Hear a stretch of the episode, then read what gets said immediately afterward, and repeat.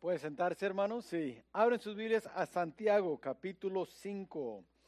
Santiago, capítulo 5. Y una vez más, gracias por ah, hacer tiempo, estar aquí en la casa de Dios en esta noche. Si hay alguien, hoy yo sé, normalmente los miércoles no tenemos notas, pero hoy sí vamos a tener. Entonces, si alguien quiere notas, este, pueden levantar la mano y hermano Josué les, puede, les va a, llegar, a hacer llegar esas notas. Si no, pues ahí en el diario lo pueden estar anotando las notas de el mensaje hoy en esta noche. So, Santiago capítulo 5 y hoy en esta noche quiero hablar un poco sobre el ministerio de la oración.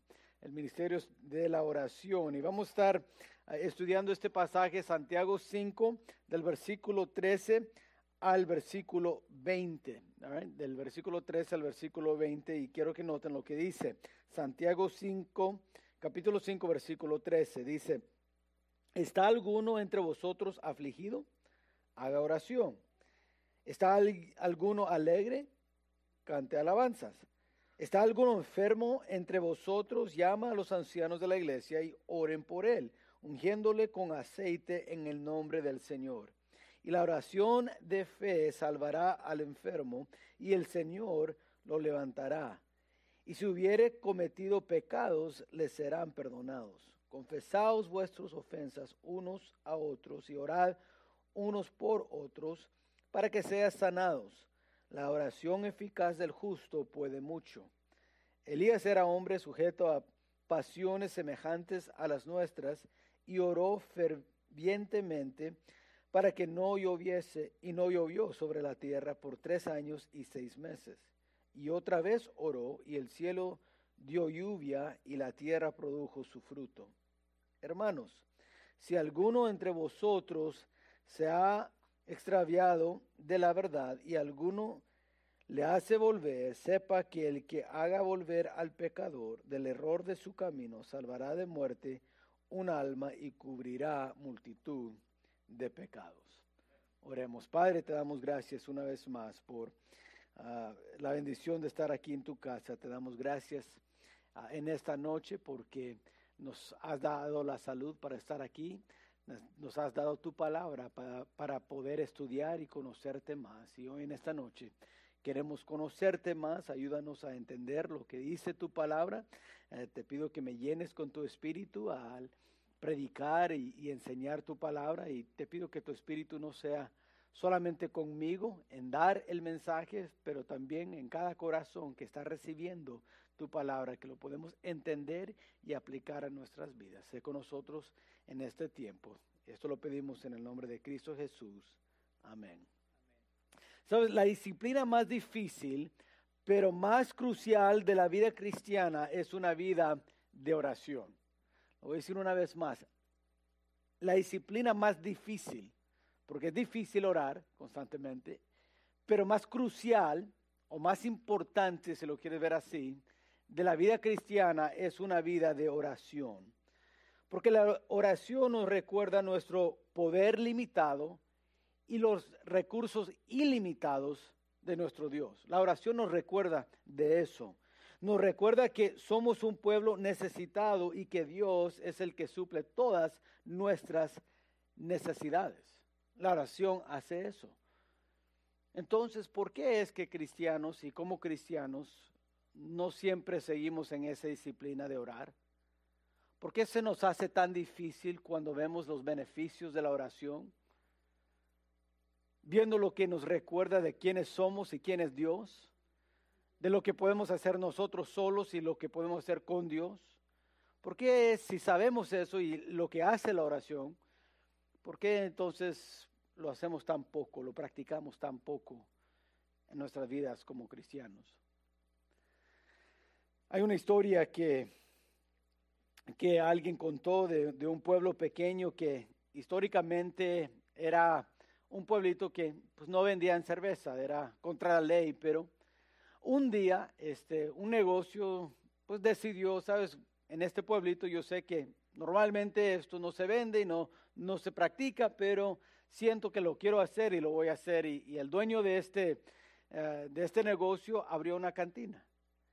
Y ah, viendo que el pueblo este, no, no practicaba eso y, viendo que pues la mayoría no le gustaba eso, este, ah, viendo lo que el hombre estaba haciendo, decidieron pues vamos a ir a la iglesia y, y, platicar sobre esto. Entonces una iglesia local que estaba ahí en el pueblito, este, pues le, dieron a, saber que a este, este compañía, este dueño iba a abrir una cantina y a la iglesia local tratando de, de, prevenir eso no, no, tenía ningún recurso este, legal para hacer ninguna cosa, entonces decidieron, sabes que vamos a orar tener un servicio de oración que, que, Dios no permite que esta cantina se abra.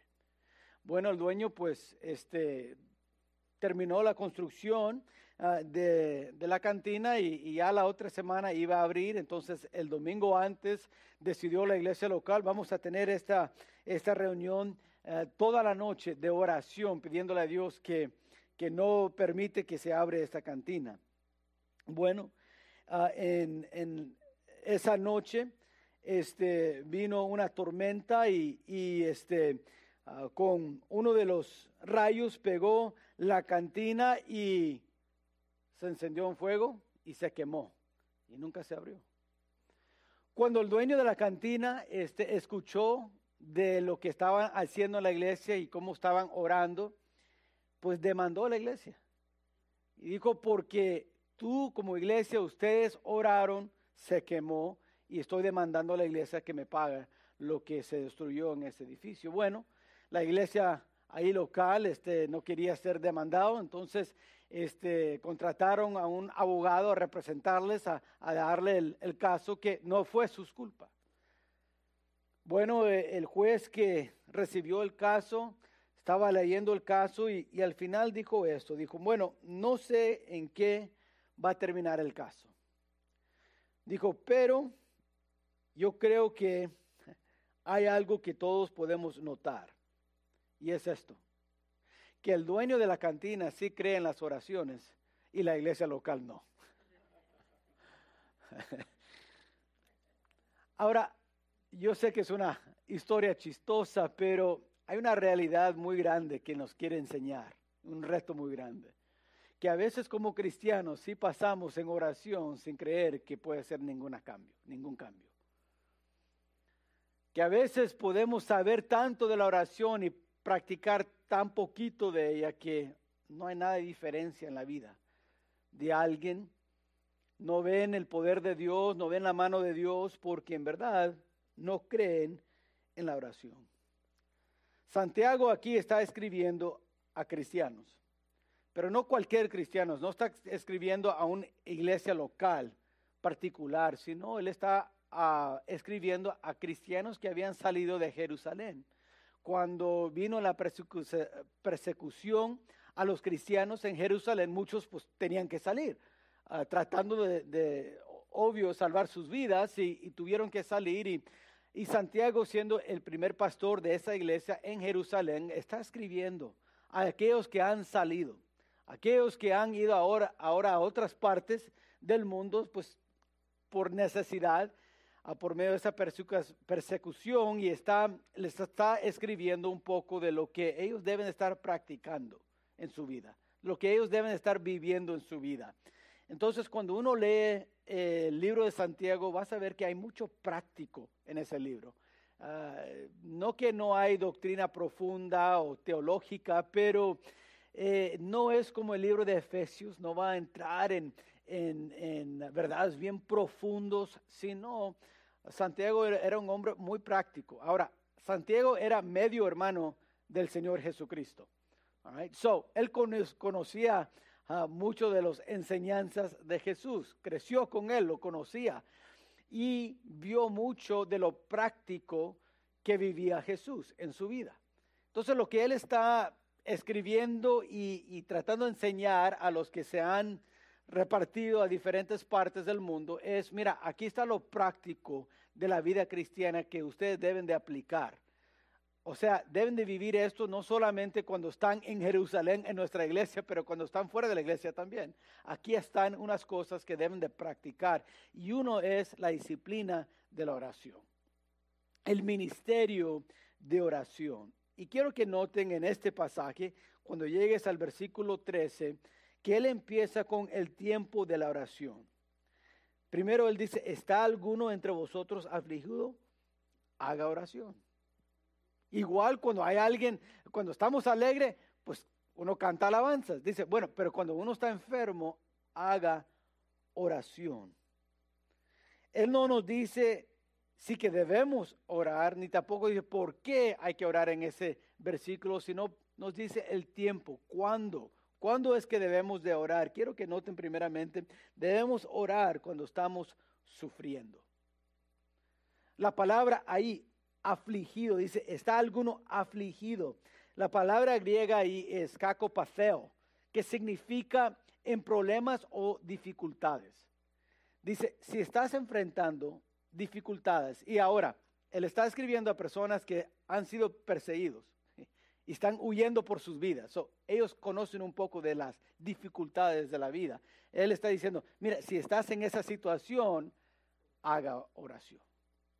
Esa palabra afligido es el mismo que Pablo usa en segundo, de Timoteo 2.3. Ahí están sus notas y ahí lo puedes este, subrayar si quieres. Pero cuando él dice, tú pues sufre, sufre es la misma palabra griega que afligido. Tú pues sufre penalidades como buen soldado de Jesucristo. Pablo está diciendo, en esas dificultades, hay dificultades en la vida cristiana. Cuando te enfrentas con esas dificultades, dice, haga oración. Debemos orar cuando atravesamos por dificultades. Ahora, en esta vida vamos a pasar momentos difíciles. Vamos a tener momentos de desánimo y derrota.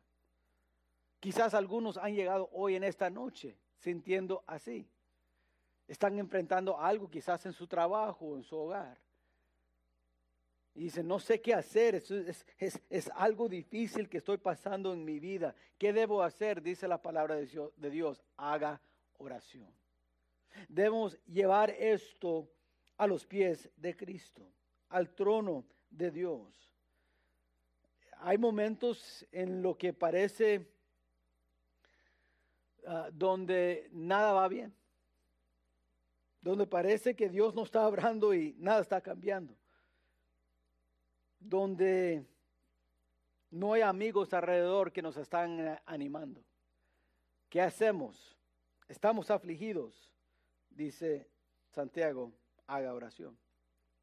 Me hace recordar del, niño que estaba en el servicio, siempre hablando, el niño hablando, hablando todo el servicio y por fin ya eh, este, eh, el, mamá, ya la mamá ya, ya no aguanta y levanta al niño y va saliendo de las puertas de atrás y, y pues todos en la congregación viendo, pero no diciendo nada. Y después el niño que estaba hablando ya sabía lo que venía. Ya sabía la disciplina que le iban a dar, la, la sabiduría que le iban a dar. Y ya casi para salir de la puerta de atrás, grita el niño, oye hermanos, oren por mí. y sabes hermanos, a veces cuando llegamos a esos tiempos de dificultades debemos hacer lo que hizo el niño. Y dice, hermanos, oren por mí. Voy pasando por algo difícil. Estoy afligido. Estoy sufriendo. Oren por mí. Oren por mi familia, oren por mi trabajo. Es, es en las dificultades de la vida donde la oración se puede cambiar algo de una realidad en tu vida. Algo que debes estar practicando. Porque lo peor que podemos hacer es no orar en momentos así de la vida. no buscar a Dios en esos tiempos. Es lo peor que uno puede hacer. Dijo Santiago, mira, van a, vivir, van a venir cosas en tu vida donde vas a pasar por sufrimiento. En esos momentos, recuerda, debo orar. Por eso Dios nos dio la oración. Cuando estamos sufriendo, pero también cuando estamos enfermos.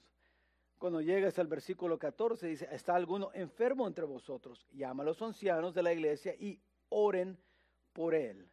La palabra aquí es asteneo ah, y es, eh, se usa a menudo que, ah, para aquellos que están físicamente enfermos. So, Santiago está diciendo, ok, cuando estás en momentos difíciles y afligidos, sufriendo, oren. cuando estás pasando por una enfermedad física, oren. El tiempo de orar es en esos tiempos. Ah, e, es, es, es cuando, cuando la oración debe darse cuando, cuando uno no se siente bien. Este, estás luchando contra una enfermedad. Ahí es tiempo de orar. Y, y debemos estar orando que Dios haga su voluntad en eso, en esa enfermedad. Ah, queremos, obvio, que Dios nos sana. Eso es algo para cual eh, debemos estar orando. Y, quiero que noten algo interesante. Dice ahí, llama a los ancianos de la iglesia. Dice, oren por él, ungiéndole con aceite en el nombre del Señor. Ahora, ahí es porque en esos días aceite se usaba como remedio para enfermedades. So, Santiago está diciendo, si estás enfermo físicamente, pues llama a los ancianos, los líderes que están en la iglesia y que te ungen con aceite y oren por ti.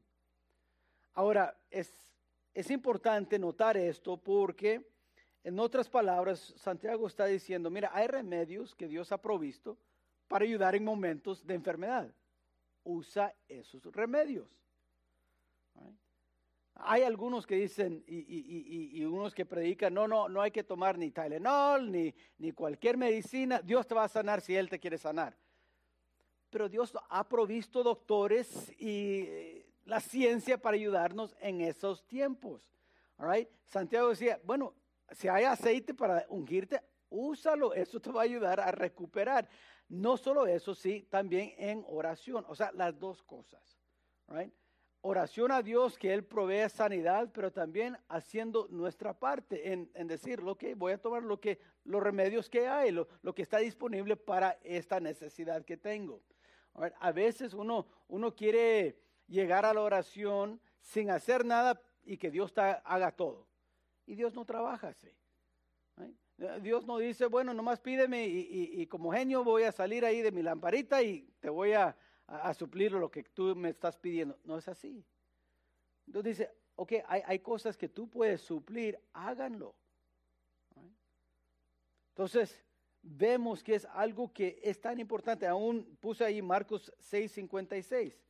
Ah, donde quiera que iba Jesús, venían, lo traían los enfermos hacia él, haciendo su parte. No, no se quedaban en casa y decían, bueno, ahí viene Jesús, oye, este, allá, las necesidades allá. No, no hacían su parte para traer el enfermo hacia donde estaba Jesús para que él los podía sanar.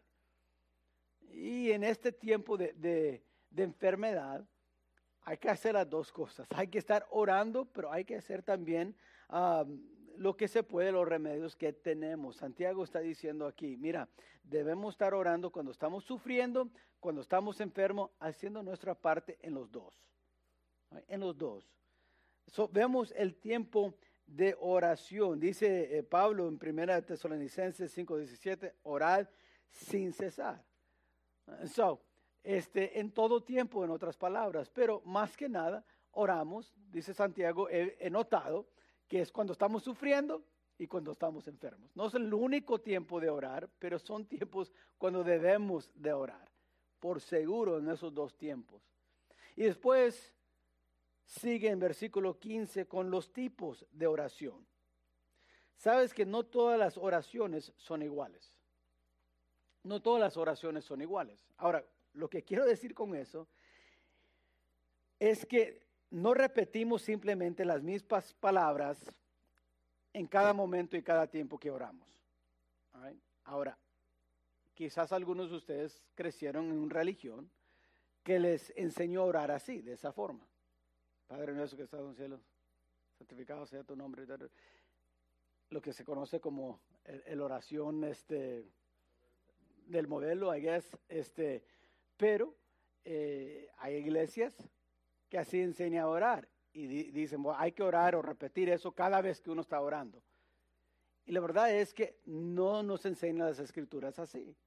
No cada oración es igual en ese sentido oraciones son diferentes en toda ah, la palabra de Dios. La palabra orar literalmente se traduce pedir.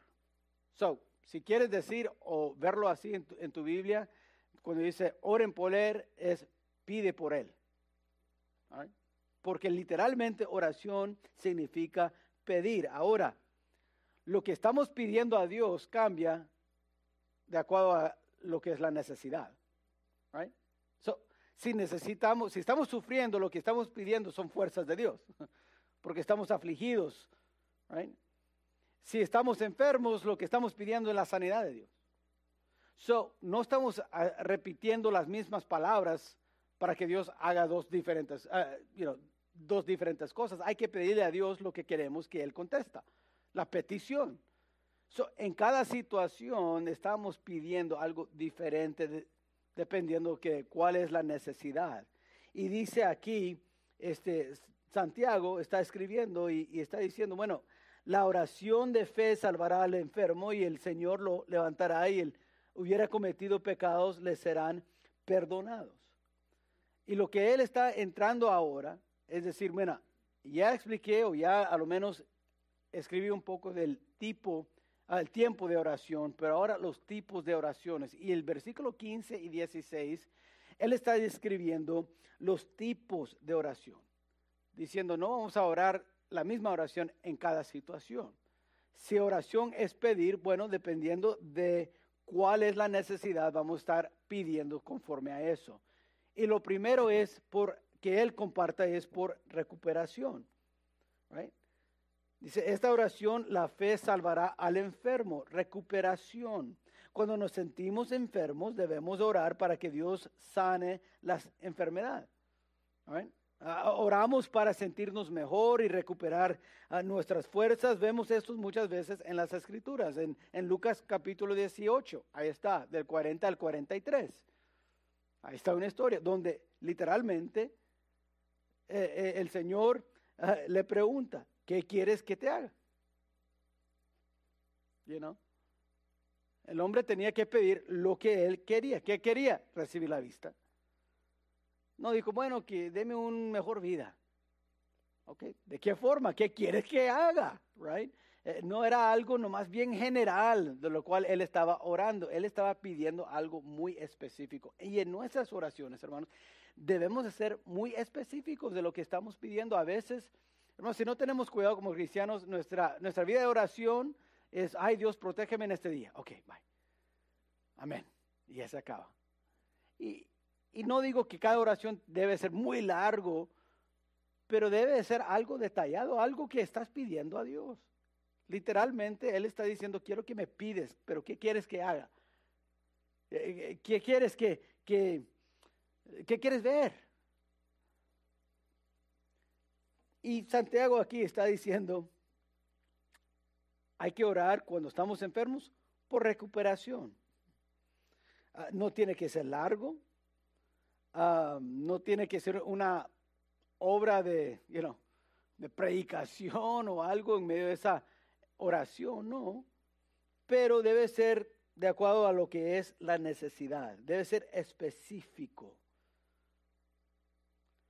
Solo primero, el primer tipo de oración es este, recuperación. El segundo es por restauración. Restauración. Ahora, en el versículo 14, Santiago habla sobre recuperación de la enfermedad. En el versículo 15 cambia a un tipo diferente de oración. Ahora, ha habido mucha confusión sobre este versículo porque usamos la misma palabra en el español para traducir enfermedad. Right? Ahí en versículo 14 ah, dice, ¿hay alguien enfermo? Ok. En versículo 15 igual, ah, salvará al enfermo. Pero en el griego son dos palabras diferentes. Ok. La palabra en el versículo 15 es la palabra griega kamno, que significa débil o cansado. So, en versículo 14 es físicamente algo que una enfermedad que uno tiene en el versículo 15 es siendo débil o cansado. Ahora, este cambio es al propósito. Y la razón de esto es que Santiago está diciendo que hay una oración que se hace para restaurar a alguien que está enfermo por causa del pecado. Ahora, si lees en Juan capítulo 9, del 1 al 7, esto es algo que estaba, que se enseñaba. Por eso los discípulos le preguntaron a Jesús, ok, ah, este que, que, está ah, ciego, ah, ¿está ciego por qué? ¿Porque él pecó porque sus padres pecaron? Ahora, en esa situación dijo Jesús, ninguna de esas dos opciones, sino para la gloria de Dios. Pero hay enfermedades que sí son resultados de nuestro pecado. Por ejemplo, una persona que pase toda su vida tomando, le llega enfermedad al, hígado, ¿no? A los riñones aún. Uno, que está fumando demasiado, llega a los pulmones, ya cuando llega a 60, 70 años de edad. ¿Es una enfermedad? Sí. Pero ¿a causa de qué? Un hábito malo. Entonces, lo que ah, Santiago está diciendo, sí, hay enfermedades que vienen porque pues, hemos hecho malas decisiones en la vida. Algunos quizás no es un vicio así de tomar, o, fumar, quizás es comer, comer you know, las cosas que no son muy saludables, o cualquier otra cosa. Entonces, Santiago dice, en esa situación lo que estamos orando es para restauración. Algunos, sabes, tienen ah, tanta amargura y es, y es probado científicamente, cuando, cuando estás llevando ansiedad, estrés, este, amargura, afecta tu salud. Algunos están tan enojados que no quieren perdonar a alguien que le ofendió, alguien, un, un pariente que dijo esto, lo otro, una eh, compañía de trabajo, y están viviendo con esa, ese odio, amargura, y ahora están enfermos por causa de eso. ¿Qué dice Santiago que deben hacer? Orar. Orar para restauración de ellos. Restaurar una persona que está viviendo en pecado y, está enfermo a causa de ello. Tal persona puede encontrar el perdón y la restauración que Dios ofrece por medio de la oración. Santiago está diciendo, hay, hay, hay tipos de oraciones donde hay alguien enfermo y es enfermedad, que es enfermedad. Hay que orar recuperación. Oh, pero ¿qué cuando están enfermos por causa de sus malas decisiones, porque están viviendo en pecado. Bueno, entonces ore por restauración. Ah, es lo que dice el versículo 15, y el Señor lo levantará y si hubiera cometido pecados, le serán perdonados. Por eso cambia un poco entre versículo 14 versículo 15. Uno dice, ¿y dónde queda esto de, uh, y si hubiera cometido pecados, le serán perdonados? Porque la enfermedad que tiene es causa de sus pecados. Está diciendo, hay que restaurarle no solamente físicamente, pero también espiritualmente. Esta oración es decir, Dios, yo quiero que le sanes la enfermedad que tiene, ah, quizás en sus pulmones, su riñón, lo que sea, por causa del pecado, pero también pido que se arrepiente de ese pecado, que no sigue viviendo en ese pecado. Esta es una oración de restauración. Y por eso en versículo 16 ahora tiene más sentido. Ahora dice, entonces confesaos vuestras ofensas unos a otros y orad unos por otros. ¿Por qué? Porque la enfermedad es causa del pecado. Entonces, si podemos confesar y perdonar y orar unos por otros, eso se puede restaurar. Entonces ahí. So, Santiago nos dice, ok, hay un tipo de oración que es para recuperación, hay un tipo de oración que es para restauración. Y después vemos por último que hay un tipo de oración que es por avivamiento. Por avivamiento. Allí en versículo 17 hasta el versículo 20, Santiago está hablando del avivamiento. Cuando alguien se ha desviado del camino, ahora hay que orar que Dios les ayuda, ayude a, regresar.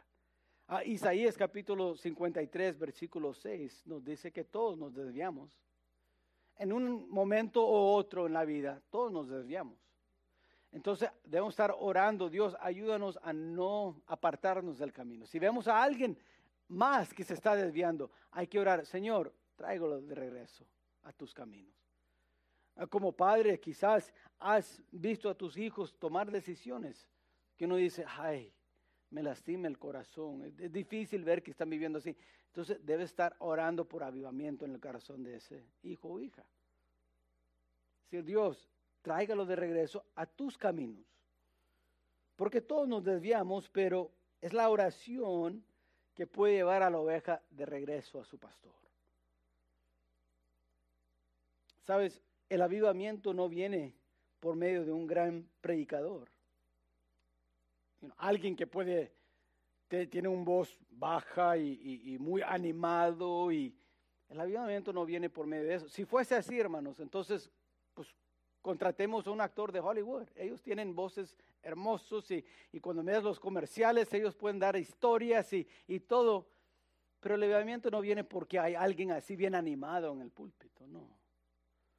Avivamiento viene cuando hay el poder de Dios detrás de lo que están diciendo. Y eso viene por medio de la oración. Sin oración no hay el poder de Dios, sin el poder de Dios no hay avivamiento. No importa qué hermoso sea el mensaje o qué directo sea el mensaje o qué cierto sea el mensaje, no importa. Sin oración no hay. So Santiago le está diciendo a esos cristianos, ok, yo sé que han huido, están fuera, están en diferentes partes. Bueno, recuerdan, cuando están sufriendo, oren. Cuando están enfermos, oren. ¿De qué vamos a orar, Santiago? Bueno, oren si están enfermos físicamente por recuperación. Si están enfermos por pecado, restauración. Si están porque están desviando y, y viviendo como no deben estar viviendo, entonces por avivamiento tipos de oración. No todo, no toda oración es igual. No toda petición es igual. Santiago, aquí están unas peticiones que deben estar orando, sí, por estos. En cada situación hay una oración. Y quiero que noten al final el poder transformador de la oración. ¿Qué hará la oración? ¿Es más que una simple ilusión? ¿Qué pasará si tomamos tiempo para orar?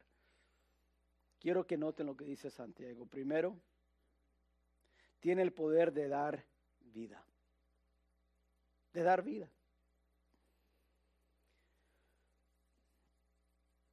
¿Cómo le gustaría a nuestro mundo tener este tipo de, éxito?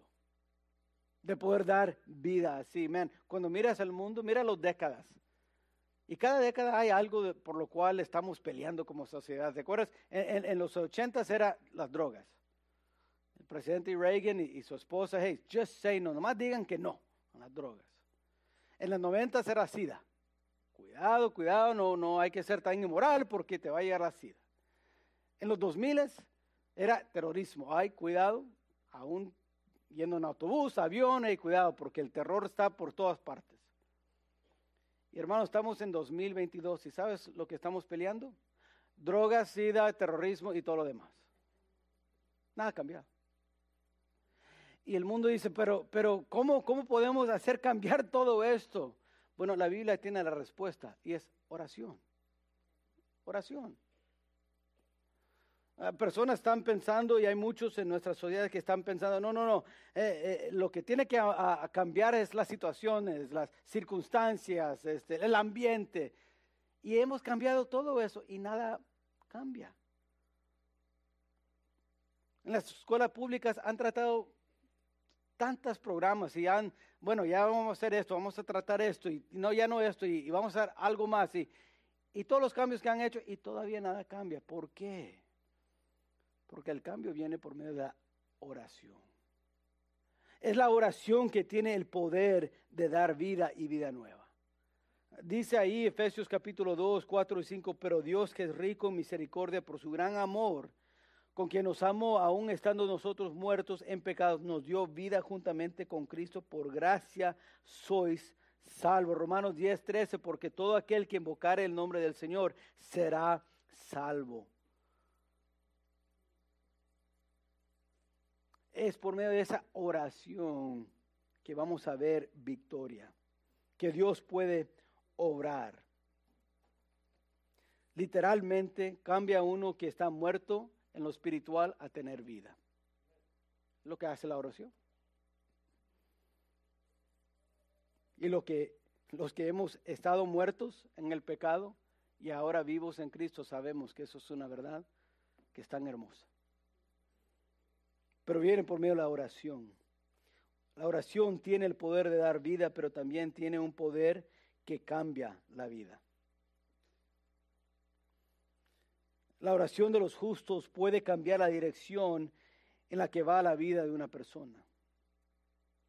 Donde antes vivía para mí, ahora vivo por Él.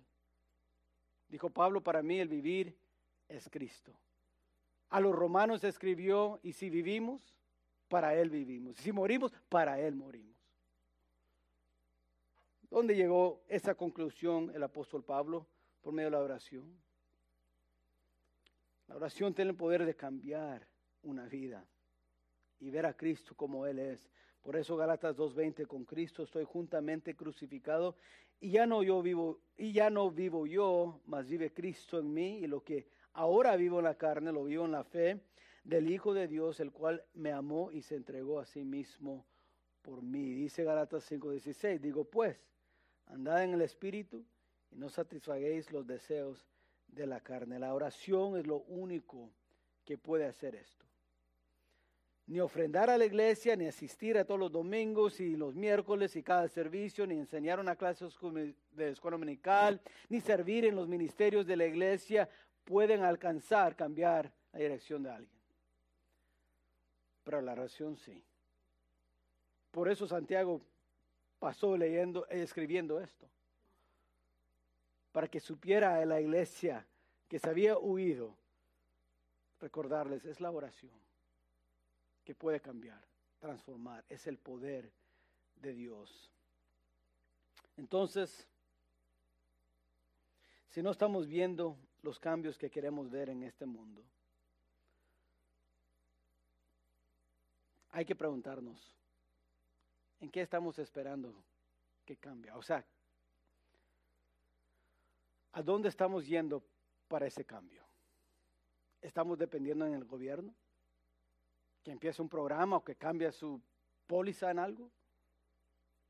Porque aunque lo haga, no hay poder en eso. Cambio viene por medio de la oración. Es la oración que trae el poder de Dios, es el poder de Dios que trae avivamiento y puede cambiar las cosas.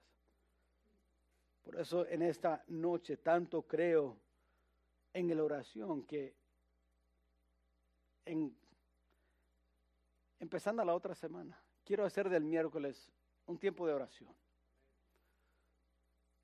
No vamos a tener predicación, eso lo vamos a tener el domingo, todo el día, ¿verdad? Enseñanza de la palabra de Dios, pero los miércoles. Quiero hacer de este servicio un tiempo de oración. Entonces, unos tres o cuatro de nosotros podemos venir y orar. como congregación vamos a estar orando juntos, alabando, pero enfocándonos más en esto de la oración. Queremos ver cambio en nuestra ciudad, porque yo sí lo quiero ver. Si lo quieres ver tú, pues entonces hay que pasar tiempo orando por eso. Queremos ver cambio en nuestras familias, yo lo quiero ver. Espero que usted lo quiere ver, entonces hay que pasar tiempo en oración por eso. Y a veces nos podemos ocuparnos tanto en tantas diferentes cosas como iglesia. Y yo no estoy en contra, obvio, no estoy en contra de clases dominical, no estoy en contra de servicios y la predicación de palabra, de la palabra todo lo necesitamos. Pero nos podemos ocupar tanto con eso y olvidar eso de la oración. Nos convertimos a veces como Marta, haciendo, haciendo, haciendo, y Jesús dice, pero mira, mira lo María, lo que está haciendo María. Nada detente un poco. Y eso es algo que yo quiero hacer y por cuánto tiempo no sé. Pero a lo menos empezando el próximo miércoles, nomás convertirlo un, quizás todo este año, nomás todo miércoles va a ser servicio de oración. Me gusta lo que dijo el pastor A.C. Dixon, dijo esto, dijo, cuando confiamos en la organización, obtenemos lo que la organización puede lograr. Cuando confiamos en la educación obtendremos lo que la educación puede lograr. Cuando confiamos en la elocuencia, obtendremos lo que la elocuencia puede lograr y así sucesivamente. Dijo, no estoy dispuesto a subestimar ninguna de esas cosas. Cada uno es importante en su lugar apropiado. Pero, dijo, cuando confiamos en la oración, obtendremos lo que Dios puede lograr. Y en este año, hermanos, más que nada yo estoy interesado en lo que Dios puede hacer. En nuestra iglesia, nuestra comunidad, nuestras familias, nuestras vidas. Entonces, con eso como la meta, hagamos de, de los tiempos de media semana tiempo de oración. Vamos a estar orando por los que están sufriendo, los que están enfermos. Vamos a estar orando por los que están llevando el Evangelio a otras partes y los que están predicando aquí, aún en nuestra ciudad y en nuestra valle. Nosotros no somos los únicos, la única iglesia ni los únicos predicadores. Hay otros, hay que orar por ellos. Queremos orar por las necesidades. Queremos tener todos los tipos de oración, orando por los que necesitan restauración. Queremos estar orando por avivamiento. Queremos estar orando por recuperación. Y ver el poder transformadora de la oración a nuestro Dios. eso lo vamos a hacer empezando el próximo domingo, ah, el próximo miércoles. estén este, preparándose para eso, va a algo hermoso y un tiempo cada medio semana donde vamos a poder ir al trono de la gracia y ver lo que Dios puede hacer en, en nuestras vidas y en esta iglesia local.